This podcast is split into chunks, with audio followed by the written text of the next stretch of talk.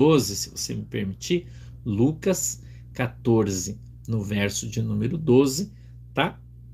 Eu quero ler para você, diz, diz assim, ó, e dizia também ao que o tinha convidado, quando deres um jantar ou uma ceia, não chames os teus amigos, nem os teus irmãos, nem os teus parentes, nem vizinhos ricos, para que não suceda que também eles te tornem a convidar e te seja isso recompensado.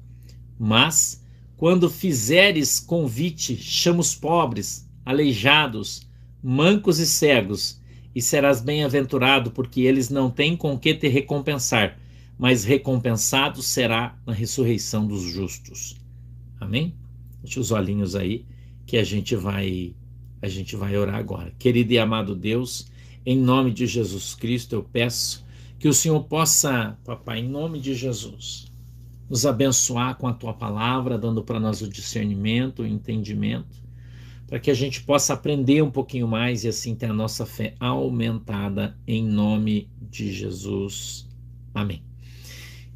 Jesus nos ensina e dá para nós uma lição, tá? E dá para nós aqui uma lição sobre o nosso comportamento, sobre como eu e você devemos nos comportar como cristãos que somos, se é que somos.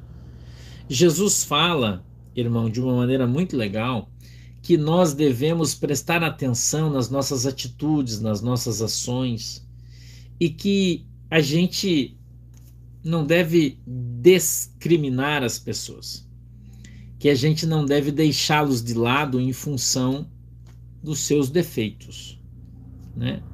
Algumas, algumas pessoas que são crentes, eles querem, eles se tornam numa espécie de elite religiosa, né? Aonde eles se juntam àqueles que são iguais a eles.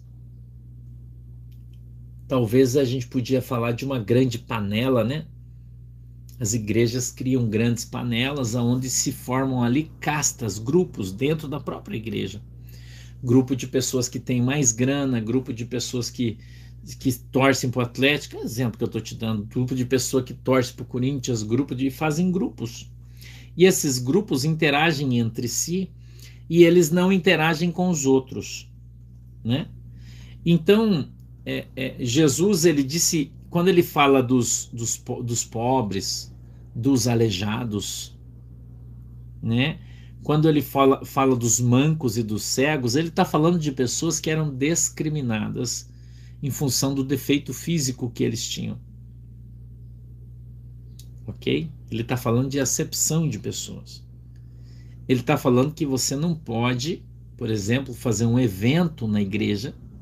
Vou dar um exemplo aqui para você é, vamos, vai ter o evento das irmãs do ciclo de oração da, da Lagoinha.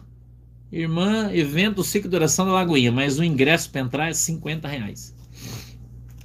Como é que os pobres vão da igreja? Como é que os desempregados vão? Como é que as pessoas que estão passando por uma situação difícil vão? Porque você pode dizer assim, ah, pastor, mas 50 reais qualquer um tem, mas e se o cara tem ele, a mulher, três filhos, vai para 250 reais?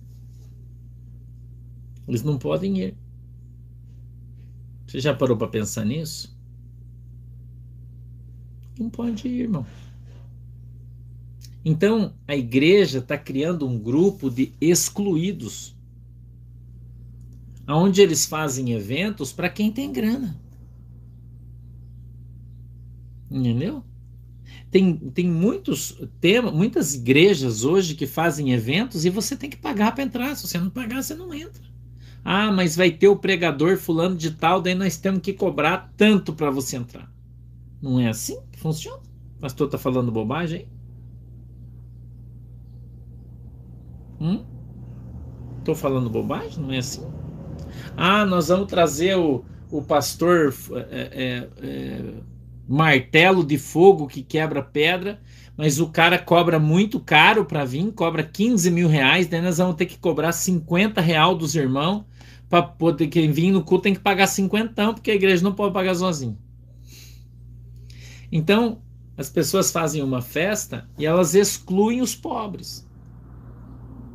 Irmãos, anuncia no culto assim, ó, no final da noite, nós vamos ter lá na cantina da igreja, a gente fez um caldo de mocotó. E nós estaremos cobrando apenas 10 reais o prato, porque a gente vai juntar esse dinheiro aí para comprar o uniforme da, da banda Abelhinhas de Jesus. Agora o irmão tá com a esposa na igreja, três filhos. Se ele for lá comer, é 50 reais. Aí o cara tá desempregado. Numa situação complicada. Não é isso? E aí as crianças falam: Nossa, pai, vai ter janta hoje na igreja? Ah, que legal! Vai ter janta na igreja hoje? É, mas a gente tem que ir embora. Por quê? Porque a gente não tem dinheiro. Não é? Não é isso aí, irmão, que acontece. Mas veja, a Bíblia diz que a casa do Senhor não é casa de comércio. Então, quando Jesus diz que a igreja não é casa de comércio, ele diz que na igreja não pode vender nada. Que tudo deve ser distribuído com os irmãos conforme as suas necessidades. É o que a Bíblia diz. A gente olha no livro de Atos, no capítulo 4, do verso 32 em diante, 30 em diante, a gente vê que os irmãos da igreja, igreja criada por Cristo, a igreja cristã, é Atos dos Apóstolos, capítulo 4, na fundação da igreja. Que os irmãos vendiam as suas herdades. O que era herdades? Herdades são propriedades. Vendiam casas, vendiam sítios, vendiam lotes e traziam o preço para a igreja, ou seja, o dízimo e depositavam o dinheiro nos pés dos apóstolos. Isso está escrito no, na Bíblia, no livro de Atos, no capítulo número 4, verso 30 em diante. E os e os apóstolos distribuíam na igreja conforme a necessidade dos irmãos. Essa era a igreja que Jesus Cristo criou. Entendeu? Então, hoje, as pessoas não fazem mais isso. Né? Não fazem mais isso. A, a, a igreja do Porto de Cristo, as igrejas físicas, Porto de Cristo, nós sempre fazemos janta quando a gente faz um evento. Por exemplo, nós fomos agora lá em, em Santa Catarina, em São João Batista. O pastor Israel fez um macarrão lá, irmão. Eu vou deixar vocês tudo com fome. Fez um macarrão com que especialidade dele com bacon, com carne de frango, com, com tudo que você imagina misturado assim, sabe aquele macarrão com molho? Sabe? Um macarrão com molho assim. Pastor Vanderlei comeu cinco pratos, irmão. Pastor Fabiano comeu só três. E aí quando quando acabou o culto, pastor Israel foi lá na frente no púlpito e disse: "Irmãos, nós fizemos aqui uma janta hoje para toda a igreja, gratuita, ninguém precisa pagar nada. Tem aqui uma Coca-Cola gelada e todo mundo, peço que por favor, todo mundo que, que quiser, fique e jante conosco. É uma alegria da nossa igreja poder fazer isso com os membros da nossa igreja. Entendeu? Né, Carla, que ele comeu cinco pratos? É verdade. O pastor não tá mentindo. é que o prato é aquele pequenininho de plástico assim, que é fundinho, né? É pequenininho, por isso. Quebrei teu galho, Emanuele. Pequenininho. Aqui na nossa igreja, em Guaratuba, em Curitiba, a gente sempre faz isso. Quando a igreja física está aberta, nós sempre fazemos, irmão. A gente chega no final do mês, que a gente fecha as nossas contas e a gente tem uma, uma grana legal na igreja, na, na que, que a gente faz, irmão? Churrasco. Verdade, irmão.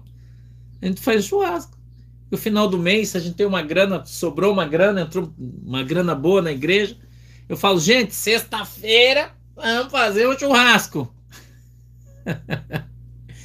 Quem quiser vir, pode vir todo mundo. O pastor vai comprar carne, vai comprar Coca-Cola.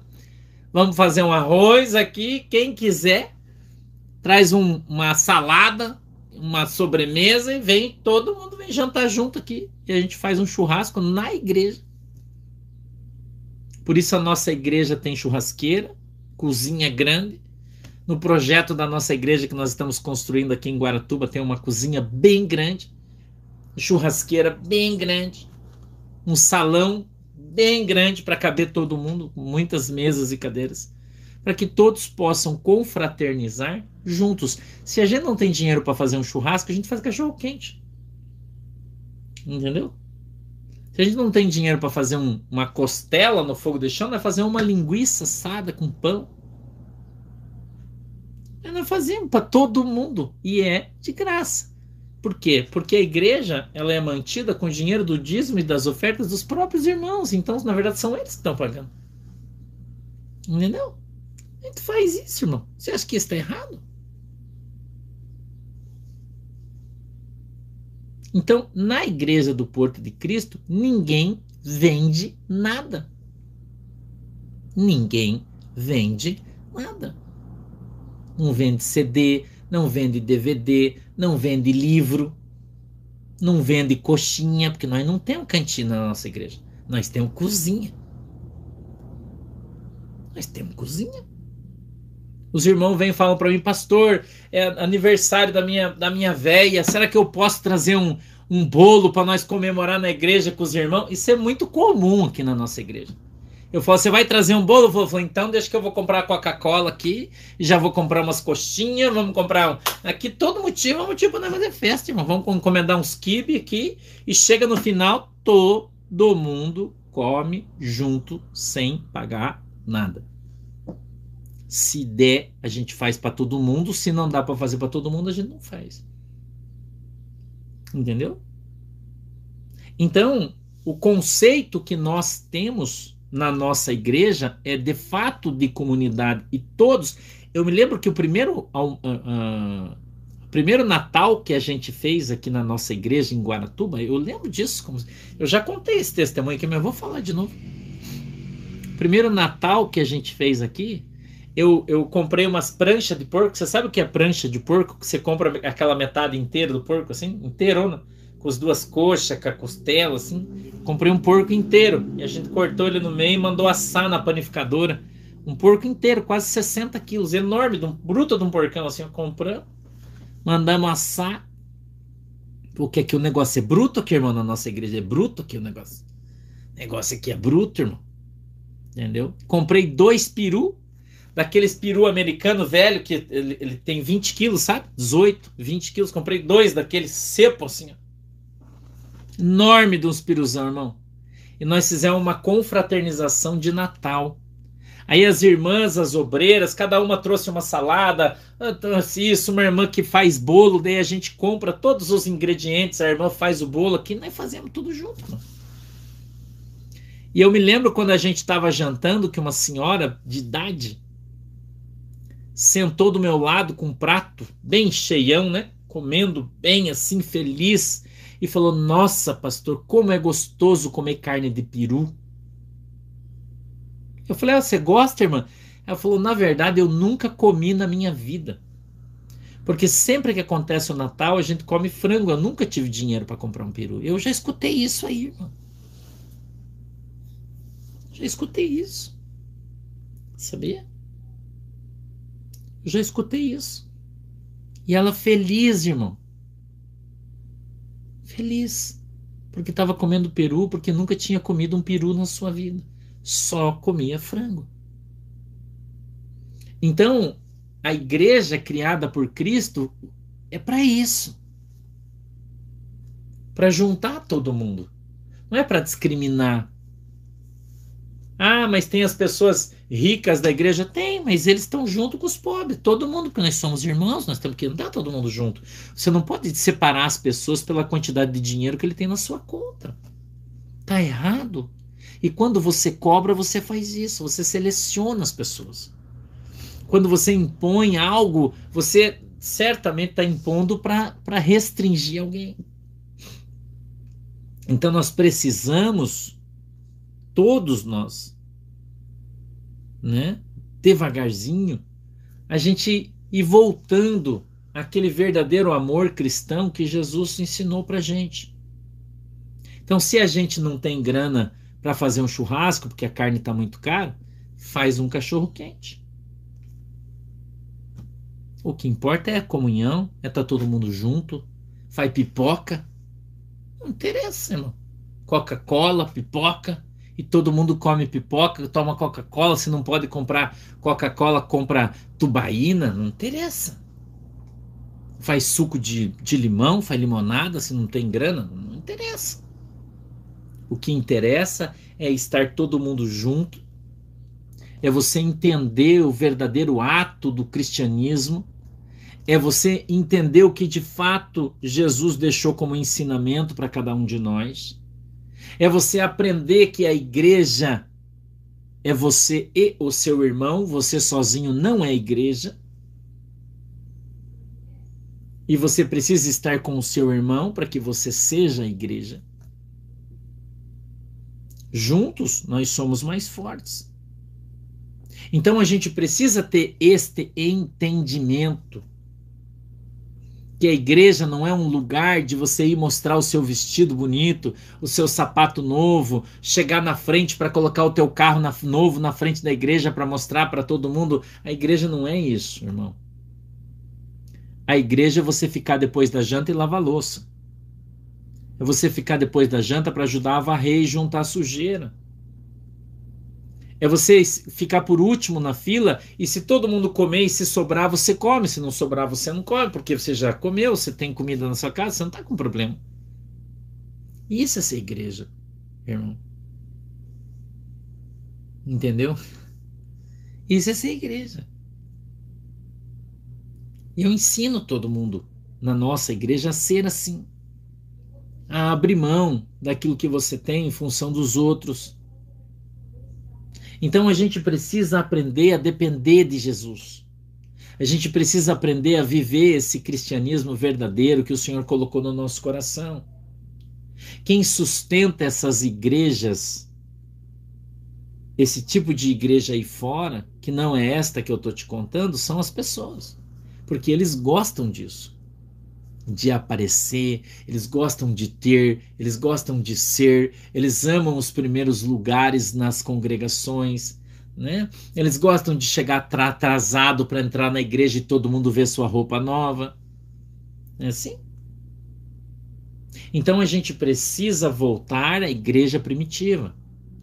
A gente precisa voltar à igreja, ao verdadeiro evangelho, onde os irmãos amam-se uns aos outros, onde os irmãos buscam a comunhão uns com os outros, independente do irmão ser coxo, cego, surdo, ter uma doença, não interessa.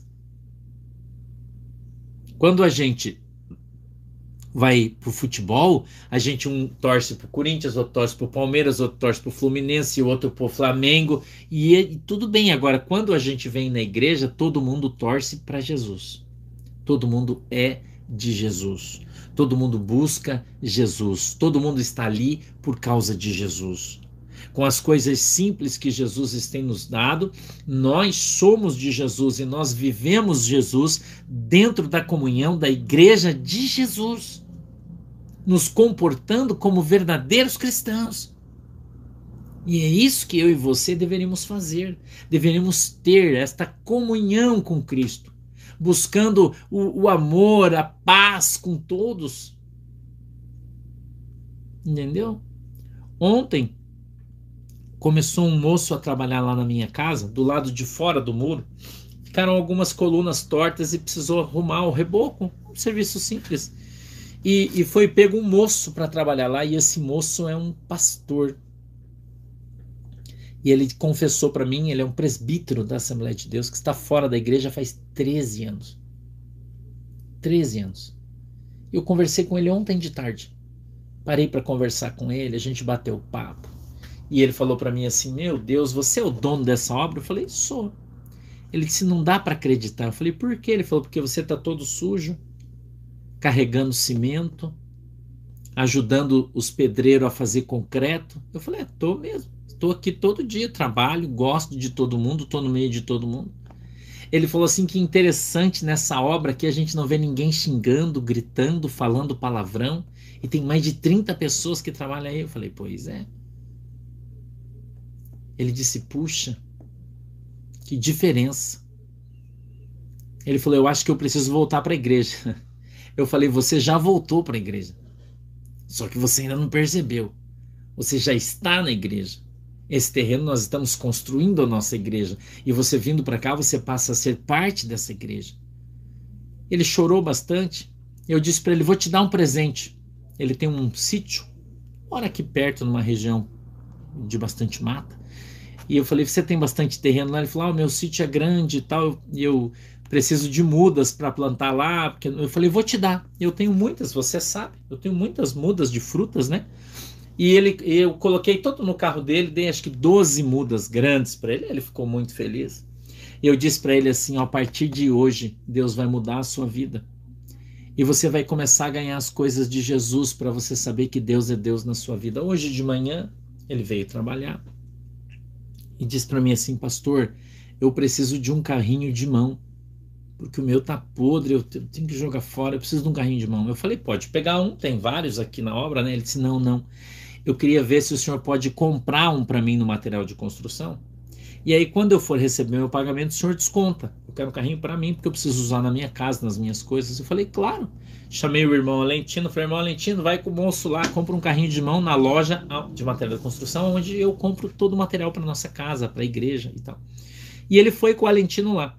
Quando ele chegou na loja de material de construção, o gerente que atende ele, que é o Roberto, que assiste a gente aqui quase todo dia, que é um querido, Falou: Ah, você trabalha na casa do pastor Sandro? Ele falou: Trabalho. Ele falou: Então eu não vou cobrar o carrinho de mão, eu vou te dar de presente como brinde, porque aquela obra é uma benção aqui na nossa empresa. Eu vou te dar um brinde, um carrinho de mão. E deu um carrinho de mão pro cara. Você acredita nisso, irmão? Você acredita nisso? E a hora que ele chegou, eu vi ele chegando com a carretinha, com o carrinho de mão novo. Ele veio falar comigo. Disse, pastor, você não sabe o que aconteceu. Eu disse, o que, irmão? Ele falou, o homem me deu o carrinho de mão. Eu falei para ele, mas ontem eu não disse que Deus ia começar a te dar as coisas para você saber que Deus te ama? E ele, com os olhos cheios de lágrimas, ele disse: O senhor me aceita para eu vir participar da sua igreja? ele disse: Eu estou aqui do lado de fora e Deus já está me abençoando. Imagine quando eu for para o lado de dentro. Olha como falou, irmão. Eita, aleluia! A bênção de Deus está sobre aqueles que obedecem, irmão. Sobre os humildes. E quando ele veio conversar comigo, sabe o que, que eu estava fazendo? Na frente da betoneira, fazendo concreto, porque hoje a gente está fazendo um piso lá. E eu estou lá ajudando, toda a nossa galera está ajudando os irmãos a fazer o concreto. Eu estava lá fazendo concreto, trabalhando, ele veio conversar comigo ali do lado. Ele disse: Você é uma pessoa muito diferente. Eu falei: Graças a Deus por isso. Graças a Deus por isso. Eu falei: Isso aqui não é nada, meu irmão. Isso aqui é tudo de Jesus. Tamo junto aí. Você é muito bem-vindo para participar da nossa igreja. Deus abençoe a tua vida. Deus abençoe a tua casa. Deus abençoe você. Que Deus possa fazer de você uma luz no meio da escuridão. Que você seja uma luz no meio da escuridão, irmão. Que as tuas ações falem mais que as tuas palavras. Que as tuas ações falem mais que as tuas palavras. As palavras, irmão, impactam, mas os exemplos, eles arrastam as pessoas atrás de você.